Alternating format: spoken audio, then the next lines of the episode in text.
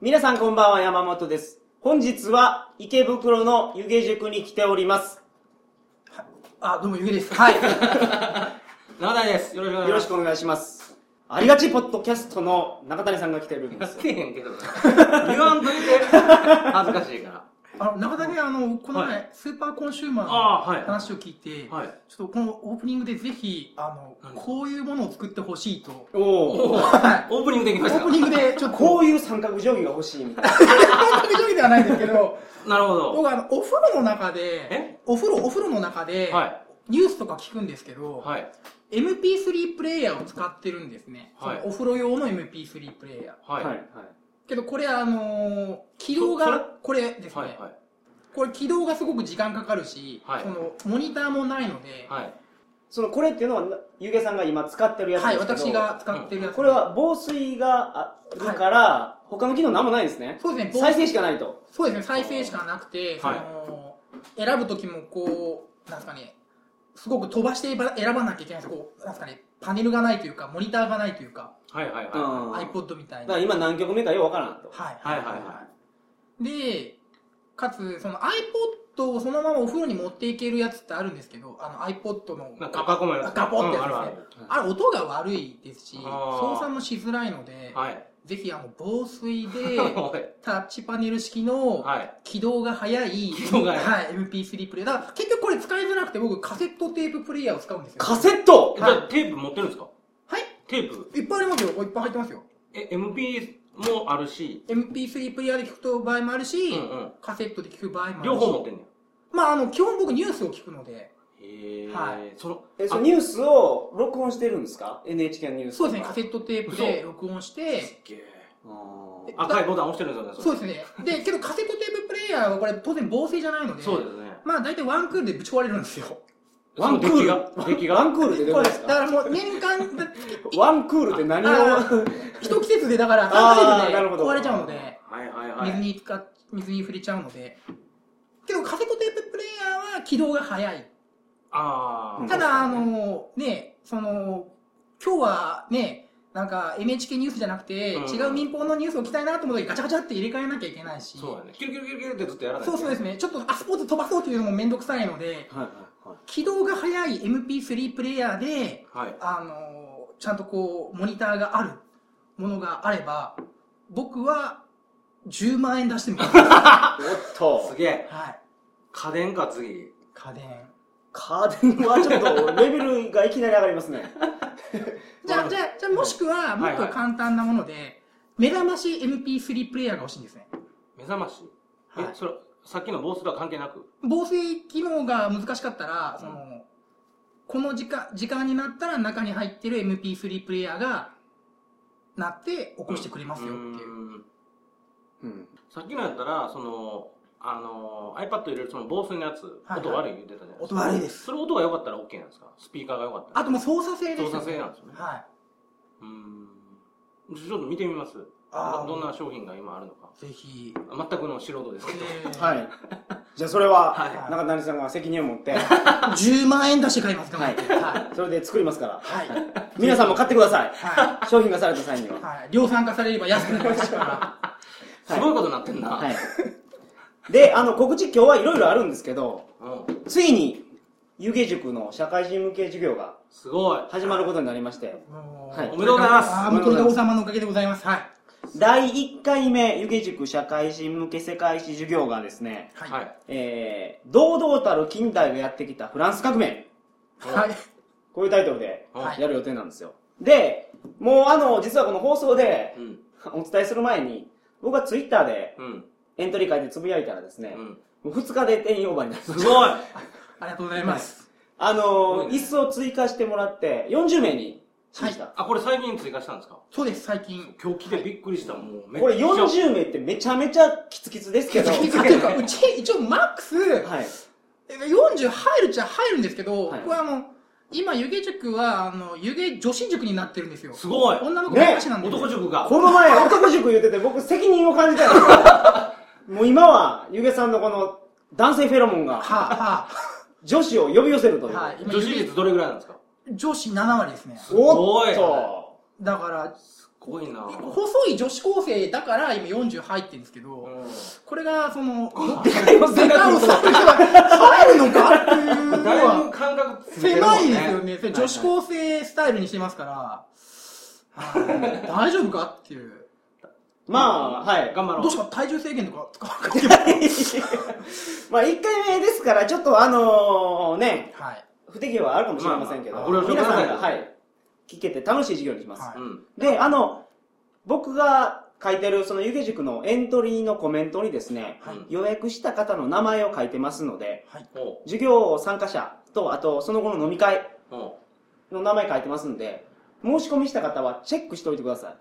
い。で名前がない方は、前もって僕に連絡ください。あえ、それどこにあんのあの、トリックカゴ放送のブログに上げてます。もう上がってんのはいあ、そうなんや。へーーあ、じゃあ参加する方の名前が上がってんですね。そうそうです、す。そうです。おーはい。あなかったら、チェそうで連す絡してねって。はいはいはいよろしくお願いします。お願いします。 はい。はい。あとこれももう一つ言われてるのが、はいこの、行けませんと。はい。池袋に7時は無理やと。はいはいはいはい。だから、あの、ユーストとか、おね、やんのユーストリームとかニコニコ生放送で流してくださいってご要望があるんですけうど、んうん。これね、ゆげさんとちょっと話したんですけど、うん。この授業はお金払ってうん参加してもらうんで、うん。あの、基本的に外に公開しません。おあと、外で公開するのを前提で話すると、ゆげさんが全力出せないらしいんですよ。ーなるほど。はあーあのうち個人塾なので、はいあの何を言ってもいいんですよ。いはいははいうんい。この場で。は。そう、鳥かご放送でもゆげさん過激すぎるやつは全部あの、それはやばいと。どうしてんの切ってんのそう、まあそういうこともありますよ。うんはうんい。で、ただ、授業はもうそういう、ね、放送に耐えられないような、公開できないようなことも、真実やったら、場合によってとはあるか、と。そう、今、ゆげさんの個人的な考えであったりうんうんうん。は、全部お話ししたいので、はい。こうなると、あの、公開を前提に話できないんですよ。うん。僕あのちょっとだってうちのホームページうん。を見ただけで、あの右翼の方から苦情が来るので、来るので、すごい。あの、うんかなり抑えめで書いているのうんうはんちょっと、だから、それでも来ると。はちいょっ。と普通の授業に関しては全力を出させていただきたいので、そうはい、公開しませんと。はい。はいいいんじゃないですか。公開する予定はないんですけどあ、れ何何 そういう部分を切り取ったやつを、うん。あの、鳥かご放送がなんかプロダクトを作った時のおまけとしてお入れようかなっていうのながるほ計ど画でありますんで。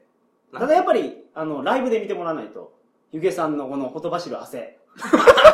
飛び散る千葉、千葉やない、つば、は千葉、千葉、千葉。千葉。い。そういうのをやっぱりね、感じてほしいですから。なるほてど。か、あの、授業って言っても、その、まあ、ワンウェイではなくて、本当質疑応答で、うんみんなで参加してっていう、サークルみたいな感じになればなと思ってるので、ははいい。月1回やります。はい毎月2週目の水曜日の、おー。はい。えーと、19時から。はい。だけど、第1回目だけは、第3、そうです水ね、曜日6月15日です。はい来週の水曜日ですね。ははい。い、7月以降は第2水曜日で、はい。はい、ただ1月とか12月はもうセンター試験の前なんでもしかしてあーお休みをいただくかもそうですねはいはい知りません、もう一月のこと心配 する。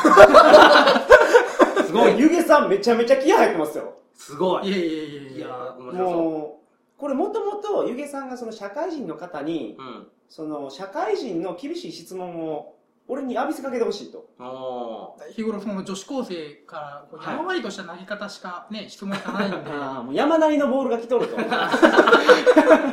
ホップするぐらい のそうそうそうそう、もう無回転を蹴り込んでこいと。はいなるほどね。はいいやまだ30代までは修行と思いますので、ははい。ということですのはいで。あのー、で、第1回目、もう定員オーバーになってるんですが、うんその後の懇親会は、うん。はい皆さん参加できますので。い。 何い、ぜひ人ぜひなんと、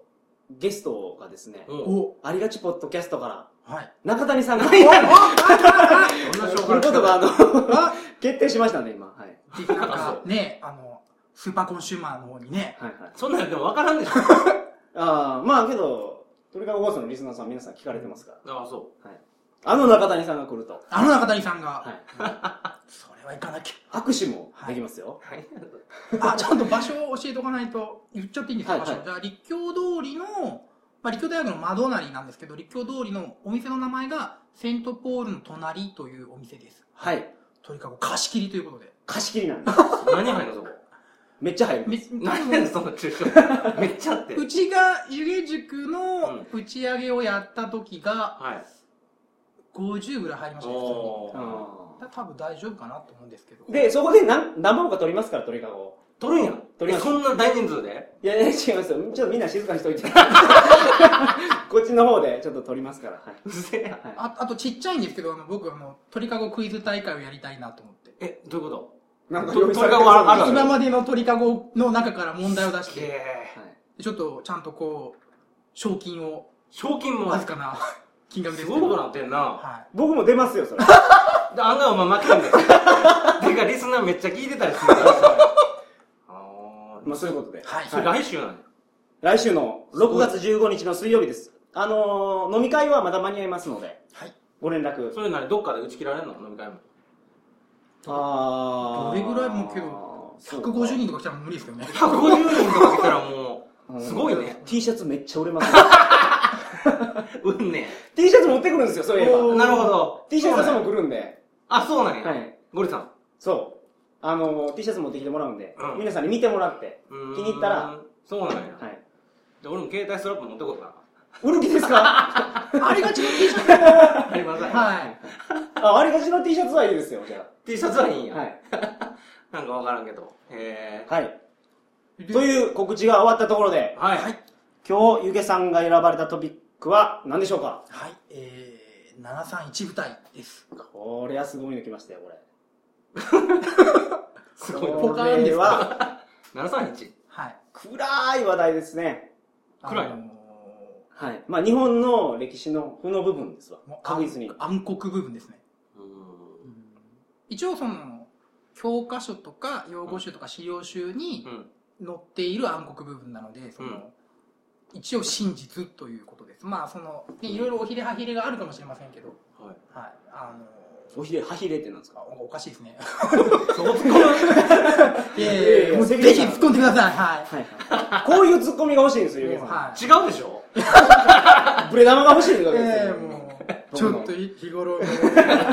生ぬるいところにいますので。いえいえいえはいはい、よろしくお願いします。そはいれでは、本日は731部隊についてお話しいただきますので、よろしくお願いします。お願いします。それでは、トリカゴ放送始まります。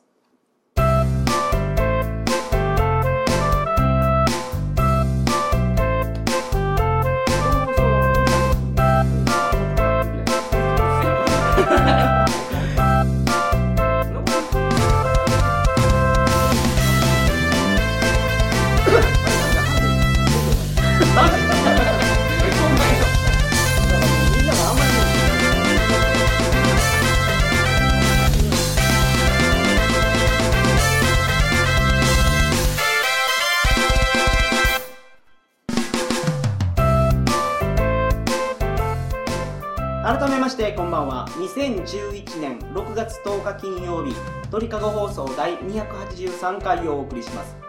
番組に関するお問い合わせは info.tkago.net info.tkago.net までよろしくお願いし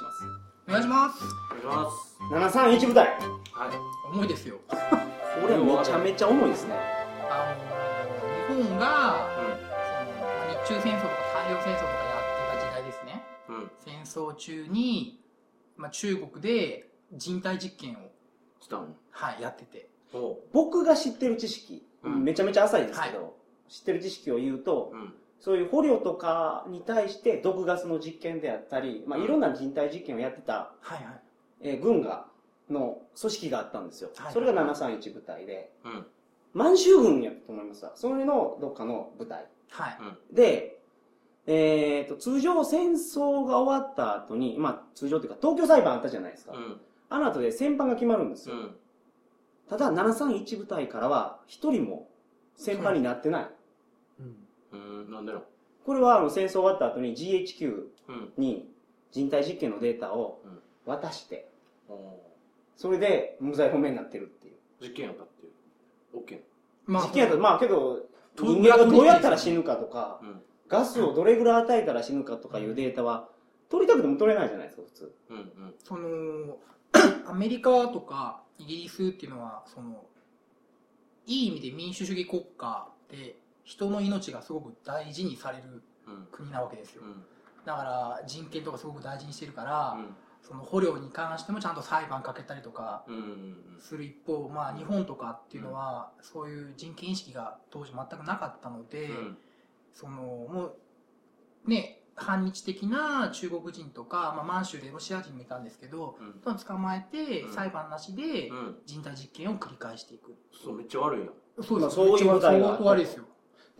多分第一次世界大戦の時にそういう生物兵器とかはうん使ったらいけないっていう条約があると思うんですよ、あそうです第一次世界大戦でその毒ガスがすごく使われたので、はいはいその後毒ガスを使ったらいかんよっていうルールは一応決まってたんですようん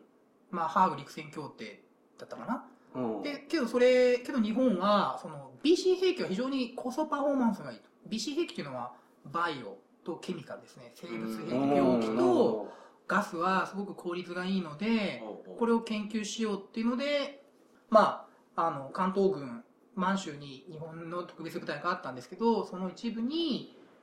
えー731部隊っていうのがあってそこでまあガスを与えてうん死ぬ直前に腹裂いてうんどういう状況になってるかとかへえそういうのをせい、はい、あのーナチスドイツがですよね、あのーアウシュビッツとかでやってたのってあれ第二次世界大戦はでいしょ、はいはいドイツもやってたらしいですねあだからそういう条約はあったけどうんもう第二次世界大戦でそういうのを無視してやってた国がいくつかあったってことですかそうですね日本もドイツもえー、まあそのガスに関してですか、はいガスに関しては結局ドイツは使ってないです全くあ実験しただけ、実験はやってますけど、はい実験しただはけいへえあそのアウシュビッツでガンガン殺しますよガスで殺しますけど、はいはいはいはいその戦場でガスをまいたことはないですね二次大戦で日本は731部隊で試験してそれを実戦投入したんです投か入してますねあのてかあうちのじいちゃん売ってますねえどこでです売ってる中国でうちのじいちゃんは中国であの砲兵隊大砲の弾を売ってたんですよはいであ売ってるってその販売してるえごめんなさい あのシューティング打ち打ち込んでシューティングですね、はいはいはいへえでそのうちのじいちゃんがいつも言ってたのは 中国軍っていう表現を当時使わなくて中国の軍隊っていうのは国民党軍と共産党軍が2つあってまあ両方ともち日本の敵なんですけどで国民党軍はあんまりたやる気なくてなるほど結構アメリカが支援してるから武装がしっかりしてるからマスクとか持ってるんですよけどすごく日本と戦ってくる共産党軍ですね現在中国共産党も共産党ですね、あれめっちゃやる気あるんですよ日本に戦っていくんですよ迫力が半端やないわけですそうですねもうパールは強いっていうパールあパールっていうんですね八路軍八路って書いてパールって言うんですけどはうんうちのじいちゃんはなんか世界最強の軍隊は俺がいた熊本の部隊 だと今日世界で2番目に強い軍隊はパールだって言ってたんですけど、あはあなるほどでそのパールはそのやる気はあるけどその資金お金がないので、うんマスクを持ってないんですよなるほどだからその八路軍との戦闘の時にはガスがすごく有効だって言って一コロやわかりやすいないやいやいはいやそのそんなこと言ってましたねそのえそれって何ですか大砲の弾の中にガス入れるんでガすスか入れるんですねあーそんでドカーンっていくんやで行ってうん行った先でガスが、ああだからそうかサリンみたいなああ毒やったらもう気化して吸い込んだだけで死んでしまいますもんねあそのサリンは詳しくなはいいはいですけど、はいはいうんほうそんなんやっとったんやだからその日本は抗日、えー中国ではガスを使ってますけどアメリカとかイギリスとの戦争では使ってないですね使っちゃうそれ向ことうマスク持ってるからですかそこそうマスクも持ってるし日本側がそれ使っちゃうとアメリカはもっと強いものを持ってるからああは報復を恐れて、いはい対中戦だけしかガスは使ってないですねお金なくてマスクないからそうですねパーロいやーっていうかやり返しが怖いんですよやり返しがそのガアメス攻撃は気にされてるけど、毒ガスでアメリカ攻撃してしまうと、うんアメリカもそうさらなるそうです毒ガスで 来るから来るからじゃないですか。いで中国はこうやんな中国はその共産党はそのガス持ってないし持ってない本当にお金ない状だからそれ軍隊だからそこが重要なんですよ八郎はうんなるほどうんまあ、それもけど、それは大変なことやってますけど、うんやっぱり捕虜に対しての実験実験をしてたっていうのは、捕虜がなでんかすね、えーす当時ごい悪いことしてるらしいですよ。それ載ってんねや教科書載ってますねあ教科書載せる載せないで揉めたりとかしてますねへえでそえのそれどことどこが揉めるんですかその、まあ、家長裁判とかいろいろあるんですけど、はいそのそういうの載せるべきだっていう歴史学者と、うんいやまだ証拠不十分でしょう不十分なんですかそれは日本国内の中で揉めてるわけです、揉めてるねただ、731に関しては、もう最近出てきて、もう教科書大体載るようになったと思うんですけど、うん昨日日本史の教科書探したんですけど、うんちょっと、あの、この前地震が起きて、うん家の中で本の雪崩が起きて、まだ復旧作業中なん で、申しなるほど。訳ないで小す。で、さいの爪痕が。まだね。 本当にあそのれ地なん震で731なんですかああ、まあ、舞台は大体、まあ、この人、これ石井中将という人が弾いてたので、石井舞台っていう名詞もあるんで、名前もあるんですけど、まあ、通常舞台ってその数字言っていくから、それで731ですね。うーんで、捕虜が、うん捕虜のこと丸太って言うんですよ。あの、うん木の丸太ですねうんうん。丸太と称して、うんまあ、これあの、百科事典、えーマイクロソフトのエンカルだから持ってくると、まあ、1日、えー、大体、えー、3体の丸太、2、3体の丸太を使ってると。へかな円カルトかなこれ。まあ多分、大体それぐらいですね。他のも資料見たんで。で、その、ガスの実験だけじゃなくて、細菌とか、あと、ちょっと話きついかもしれませんけーど、はい。凍傷の実験ですね。東証あめっちゃ冷やすってことですかそうまず手をわざと凍らせて、はそいはいの、満州すごく寒いわけですよ。で、ソ連が攻めてくる可能性も、あまあ、実際攻めてきますけど、はい。はい。その、寒い冬の中で戦う可能性もあったから、うん凍傷の実験をして手をまず凍らせて、うん何度のお湯でだったら戻っていくかとかはあだからその手がない丸太がいっぱいいてっていう、はいはいはい。うんどんどんどんどん手を切断していってそれどれぐらいのずずっとやっとったんですかそういうの。そうあのもうず凍傷実験はかなりやってたみたいですね ?731 部隊があったのは戦争が終わるまであったんでしょそうですね731部隊ができたのは1936年ですね三十六年。はい一応建前上はその貿易給水部という名前で貿易っていうのは防病気を防ぐとはいはいはいはい。おお、はいなるほど。で、えー給水っていうのはきれいな水を供給するとはいはい。実際に日清戦争とかは死者の90%が下痢で死んでいるのでその戦争戦病死が多いんですよはいうんたまに当たって死ぬよりも、はいはいだからちゃんと補給きれいな水を補給しましょうというのがその部隊の建前というか、まあ、実際そういう機能もあったんですけど、うん。それの裏で、まあ、細菌とかガスの実験を人体でやっててうんでそのデータが非常に正確だったらしいんですねほっていうのが当時日本のその医学部その東大とかその京大の優秀な連中を全部そこに投入したらしいんですよううん。うんで実際にその石井中将っていう人もこの京都大学の医学部の人でうーんこのトップがですねうん。でそ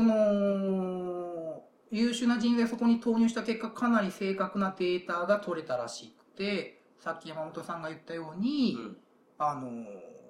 アメリカが欲しがるぐらいのデータだったと。うん。なるほど。で、この人たち、満州にもともといたんですけど、あのーかなり生還してるんですよ。っていうのが、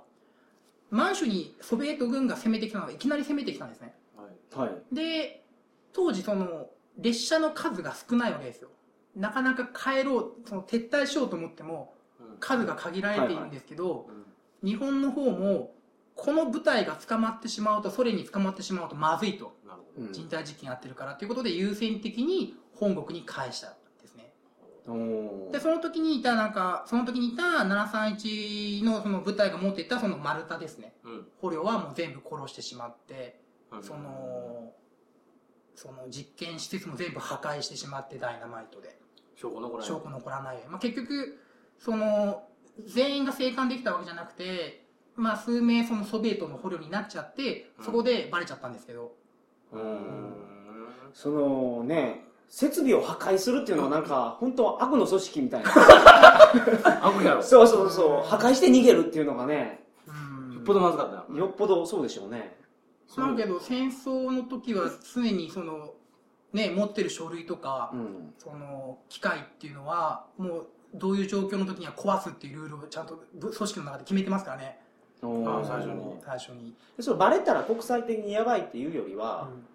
その取ってたデータを使われるのが嫌やからでしょや多分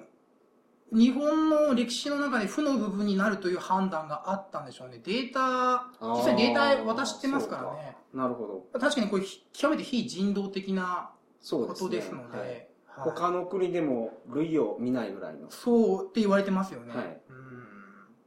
うんこれで、あ、どうぞ。これ教科書でこう説明するときってそのなんか悪いことしたみたいな感じで書かれてるんですかで、まあ、基本的に、まあ、その、そこら辺もだから、ああ、自分、日本史の教科書ちゃんと読んでくれる方なんですけど、はい基本的にそういうことですね。ははいい。731部隊の本はいっぱい出てて、うん読んでるとう、ほんんま暗くなりますよ。マジでただ、その、大事なのは、その、別に、日本を褒めるわけじゃないですけど、はい一部ちょっと、そこまでやってないだろうっていうのはあるんですよね。その、例えばその、731部隊を映画化したものがあるんですけど、はいはい。まあ、黒い太陽731っていうやつで、人体実験のシーンで人間をなんかまあ箱の中に入れてはい空気抜いていくんですよおーうん。で人間ってその1気圧で生きてるじゃないですか今1気圧に対抗して、はいはいはいはい。内側からも1気圧で返してるじゃないですかつまり体が膨張していくんですよああでその映画の中ではで鼓膜が破けて目が飛び出て口と肛門から内臓が出てパーンって破裂して死ぬっていうシーンがあるんですけど、ーはいはいこれは、やって、僕わかんないですよ。わかんないですけど、これを、こういう実験をやる合理性っていうのはあったのかなってやっぱり正直思っちゃいますよね。ただそういう、うんその実際にその731部隊が揉めているのは、いや、そこまで、確かに人体実験やったけど、そこまでやってないよとか、この、中国側がこんなしことやっとるじゃんとか、その、えー、まあ本の名前がですね、悪魔の宝飾っていう本があるんですけど、731を扱った。はいこの、この、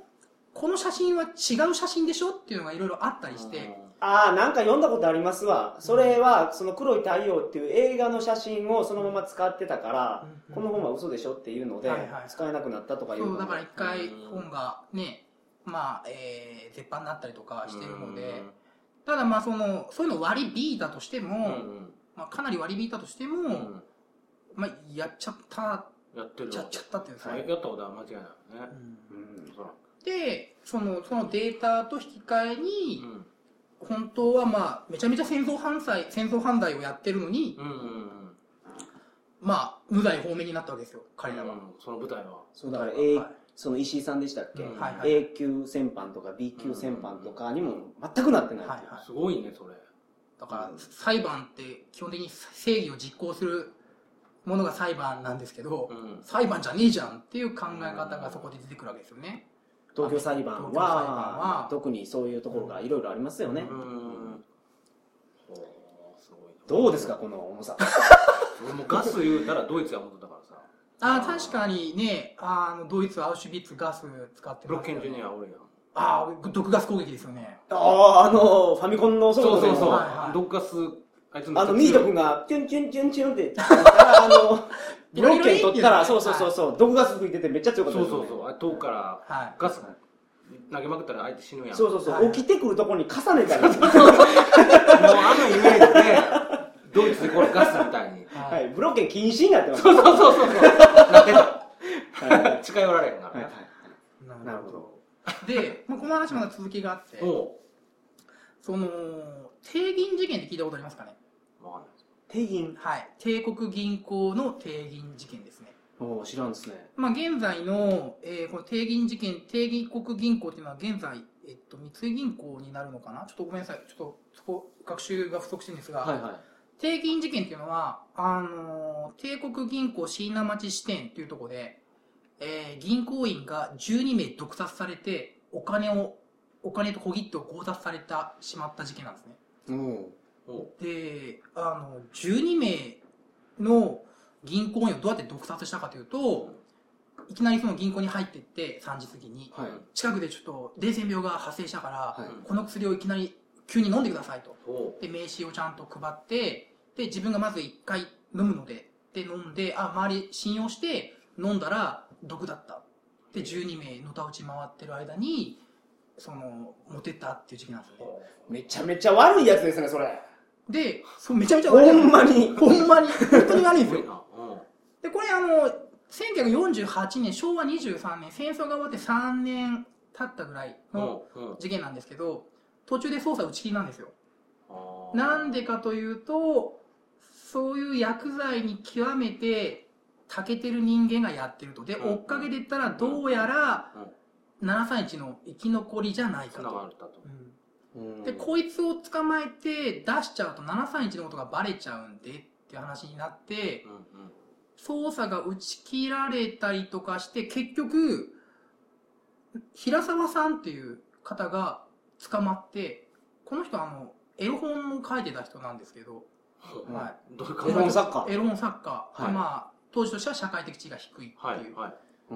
んで捕まってこの人が有罪ってなったんですけども結局この人は、えー、39年間獄中にいたまま、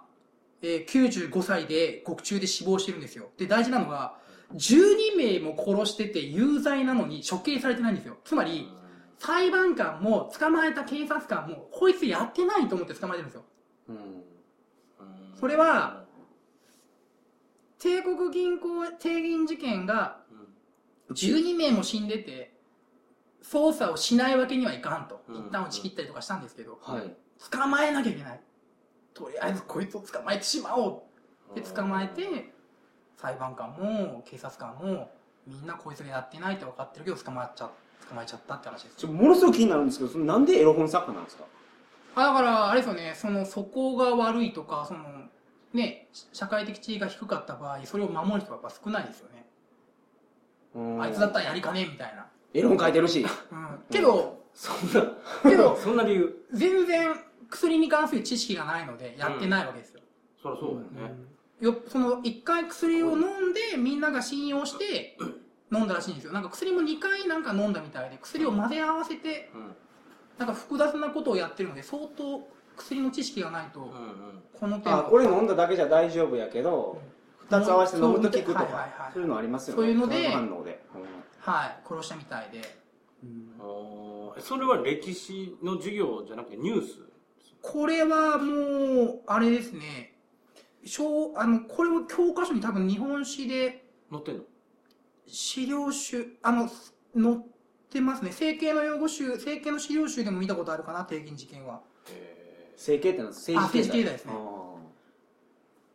12名殺して結局死刑にしてないですからね、有罪出して。ーめっちゃ長生きしてんねそいつほんでまたでちなみにこの帝国銀行椎名町支店っていうのはここから歩いてすぐのとこで、現在は、はい、普通にアパートが建ってます。ははもう誰も多分知らないでしょうね、そこで12名も死ん知だらっんていう。でしょうアパートの住人に教えてあげようかなと思うんですけど。いやここらそうですねそいつのそのエロ漫画読めないんですかエロ漫エロ漫画なんですかまあ、春画ですよね、はい。春画作家ですねその当時は。この当時は。春画ですよはい。春画を漫画のジャンルに入れるかとなるとまたそのわかるわかるわかる一話取って話さないといけない わかるはいでもまだ話に続きがあって、なるほどですこごいれが最後なんですけど、はいこの731部隊の、うんえートップが石井さんで、うんその片腕だった人が内藤さんという人らしいんですけど、うんこの内藤さんが後に作った、えー会社があの緑十字っていう会社なんですよ。あ聞いたことないですか赤十字じゃなくて緑十字ってありますねせそうですね、緑十字は、あの、エイズウイルスが入ってるって分かっていたのに、血液の非加熱製剤っていうのを売りまくって、はいはいいはっぱいエイズ患者作ってしまったっていう会社ですね。おおはい。いえそれおーあがそれがみそれ関係あるんですかそうですね、だから右腕がよ、まあ、これは関係あるかっていうと、そこを議論、正確に本当はしなきゃいけないんですけど、はい731部隊をえの中心人物であったような人間が作った会社だから、そういう非人道的なはいはい売り方をしちゃったんじゃないのっていう解釈があるわけですよ。なるほどはい、その麻痺してんじゃないのっていうましてんなただこれもそのね正確なことを本当は多分言わなきゃいけないと思うんですけど今ウィキペディアでなんか編集合戦やってるみたいではいはいはうんだから今のウィキペディアだといやその内藤さん悪くないよみたいなこと書いてあります、うんちょっと前だともうすっごいもう731の中心人物の一人だったから、うんこんなことやるんだみたいなこと書いてあっていおただその大事なのはなんで731が今までそんなに出てこなかったかっていうと、まあ、ここ10年、20年でやっと教科書とかにーなってきたかというと、そのすげえ優秀な連中が731にいて、うん戦争が終わった後無罪方面になって彼らはその各大学の医学部の中心になっていくわけよ各大学の医学部の、はいはいはいはいだからその医学部ってその、まあ、すごく封建的っていうか、はいはい上の人が偉いっていうかうんだから話がタブーだったって、まあ、そう彼らがどんどん退職してって死んでって、やっと今歴史になってきたかなっていううんだから時間が経たないと歴史にならない一つ触れしらかれな出いてこないんですよねでやっと歴史になったっていうか出てきたというか、うんうん、いやーこれは重い重いな。いいやー、これ、すごいね。はいどうですかそれなはんか今日暗い気持ちにさせてしまっていや、まあでも、そんなんあったって俺全然知らんかったからさ。はいじゃああかんね。中谷さんはやっぱりうん。毎週毎週やない毎月第2水曜日に何湯気に来てる 勉強勉強ししててるいくとあ ありがとうございますと。知らんすぎるから、勉強しないと。わかりました、頑張ります。はりいがとうございますありがとうございます。あのちょっと一部ねあの間違ったところがあるかもしれませんけど今は全然湯気さんの見解ですからねはい、うんはまあ、そこら辺はご自分で皆さん調べてくださいはいはい、いよろしくお願いしまはいす最後どうしようかなあ一つね僕壮大な計画をしてるんですよもあの壮大な計画ですかはい。う、なアメリカにデータ。タを売りいやい渡やいや、違いすまとすかそういう違います。そんな、そこまでじゃないです。あの、今、広告業界がすごい不況になってきて、うん。うんうんあのー広告代がね、あんまり入ってこなくなってきてるんですよ。そうやな。で、あのー鳥かご放送って過去放送を全部上げてるんで、うん。サーバー代がうん。かかるなあかかるんですよえ。どれぐらいかかるんですかいや、もうその金額言うといやらしいです。 で、皆さんにお願いしたいのが、あのー皆さんの力で、その、ページランクを上げてほしいんですよ。ツイッターとかで、鳥かご放送の URL をつぶやいてほしいんです。もしくは、ブログを持ってる方は、あの、それを書いてほしいんですね。小さい力でも集まれば。元気玉、フリーザ倒しましたから実際なるな。ほどみんなオラに力をとそうそうそうそう。あの、URL をつぶやいてもらうといいんですよね。それを皆さんにやっていただきたいので。はい。これで Google ランクが2個ぐらい上がったらすごいですよね。けど今ね登録10万人でしょもうちょっとで15万ぐらいになるんですよ。だってもうコンビニあにあれ、置い人て数出てるんの出てます、はい。コンビニに置いてる雑誌ぐらいの力があるじゃないですかもう15万とこれみんなが URL だから書いてくれたら偉いことになると思いますから。もうほんま、これしかお願いしないですから。あの、過去放送を維持するために皆さんご協力を。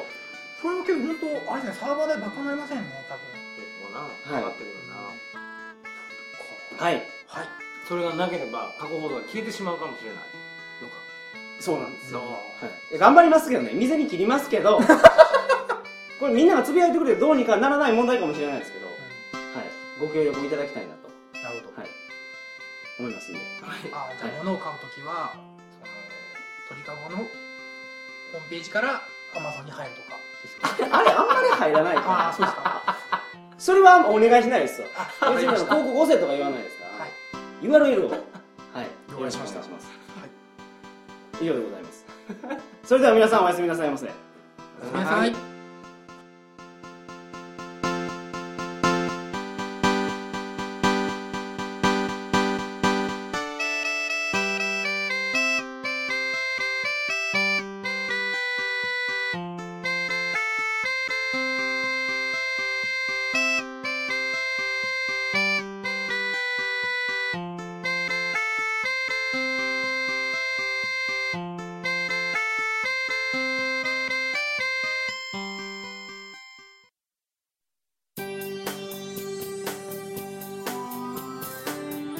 アダルトビデオ楽しんでる